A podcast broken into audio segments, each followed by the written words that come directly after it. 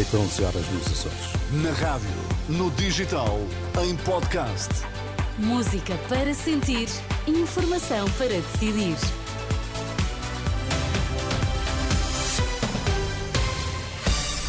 Notícias na Renascença, os destaques a esta hora. Apesar da crise política, a agência de notação financeira Moody's subiu o rating de Portugal em dois níveis. O presidente do Supremo Tribunal não terá sido informado pela Procuradoria-Geral da República da investigação a António Costa.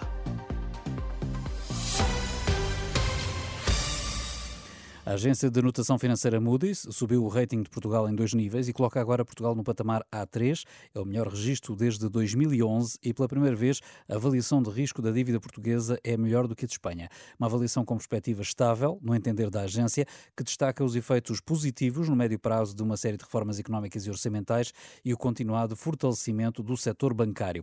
Através de um comunicado, o Ministro das Finanças, Fernando Medina, diz tratar-se de uma excelente notícia para o país e um abrir de portas de um conjunto muito alargado de investidores à dívida pública portuguesa.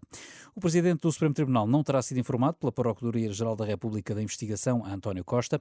Segundo avança a SIC, o presidente do Supremo só soube que corria um inquérito autónomo ao primeiro-ministro no dia 7, quando já depois no meio-dia foi divulgado o comunicado da PGR e o país ficou a saber do caso e na sequência do qual António Costa se demitiu. Segundo a SIC, nas três semanas desde que foi aberto o inquérito, até ser conhecido publicamente, Lucília Gago nada disse ao juiz conselheiro que preside ao Supremo.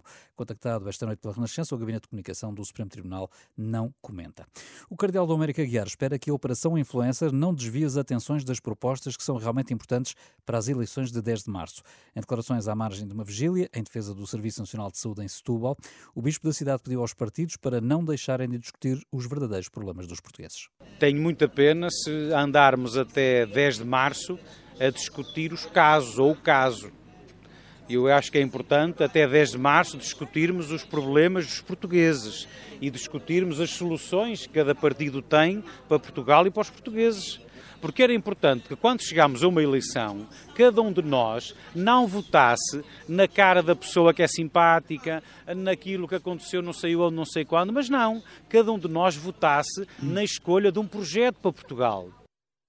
Quanto à crise no Serviço Nacional de Saúde e que o levou até à vigília frente ao Hospital de Setúbal, o Cardeal apelou a um consenso entre os sindicatos médicos e o Governo. Eu penso que nenhum português está isento, eh, nem está contra, nem está a leste daquilo que são os problemas que infelizmente vivemos em volta do Serviço Nacional de Saúde, dos recursos humanos que são como são e de todas as dificuldades que têm existido nas últimas semanas, com as negociações em curso. E eu não estou presente na mesa das negociações eh, e não conheço diretamente os dossiês, mas gostava e peço que cada uma das partes tenha a verdade, a transparência da verdade, que são as possibilidades, que são as metas, os objetivos e aquilo que em conjunto podemos fazer o Cardeal do Américo Aguiar esta noite em Setúbal, à margem de uma vigília em defesa do SNS.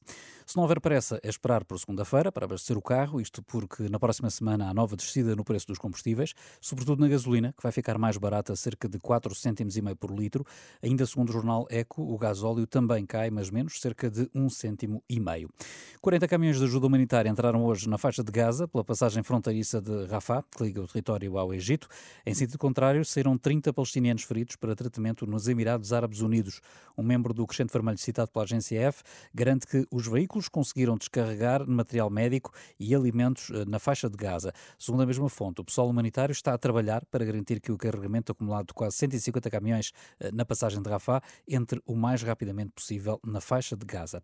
E o Papa Francisco vai reunir-se na quarta-feira no Vaticano, em momentos separados com familiares dos israelitas que, que permanecem reféns do Hamas e com um grupo de famílias de palestinianos que sofrem com o conflito em Gaza. Segundo se pode ler no comunicado do porta-voz da Santa Sé, Mateo Bruni, com estes encontros o Papa Francisco quer demonstrar a sua proximidade espiritual com o sofrimento de cada um. Entretanto, no norte de Israel, o grupo xiita libanês Hezbollah assumiu hoje a responsabilidade por 13 ataques contra alvos militares israelitas, um deles com drones, numa nova intensificação das suas operações no fogo cruzado que se mantém há quase seis semanas.